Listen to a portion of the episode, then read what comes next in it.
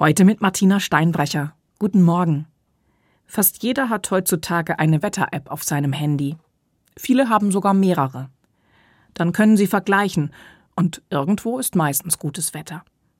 Das ist praktisch, aber wie in fast allen Bereichen des zunehmend digitalisierten Lebens geht dadurch auch viel nützliches Wissen verloren.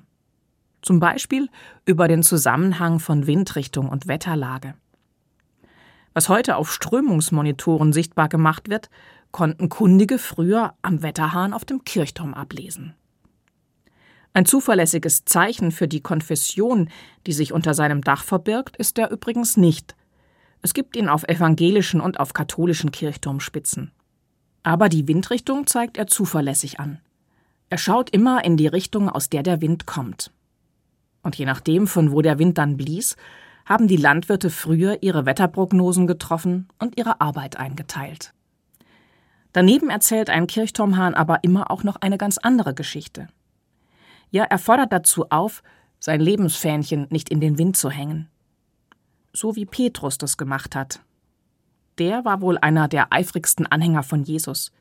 Immer lautstark, immer vorneweg, wenn es etwas zu melden gab. Ein wahrer Stürmer vor dem Herrn. Jesus hat diesen Hitzkopf mit Nachsicht behandelt. Aber einmal ist es ihm wohl doch zu viel geworden. Da hat er zu ihm gesagt: Jetzt nimm mal den Mund nicht so bekenntnisvoll. Der Tag wird kommen, da wirst du mich dreimal übel verleugnen. So schnell kann der Hahn gar nicht krähen.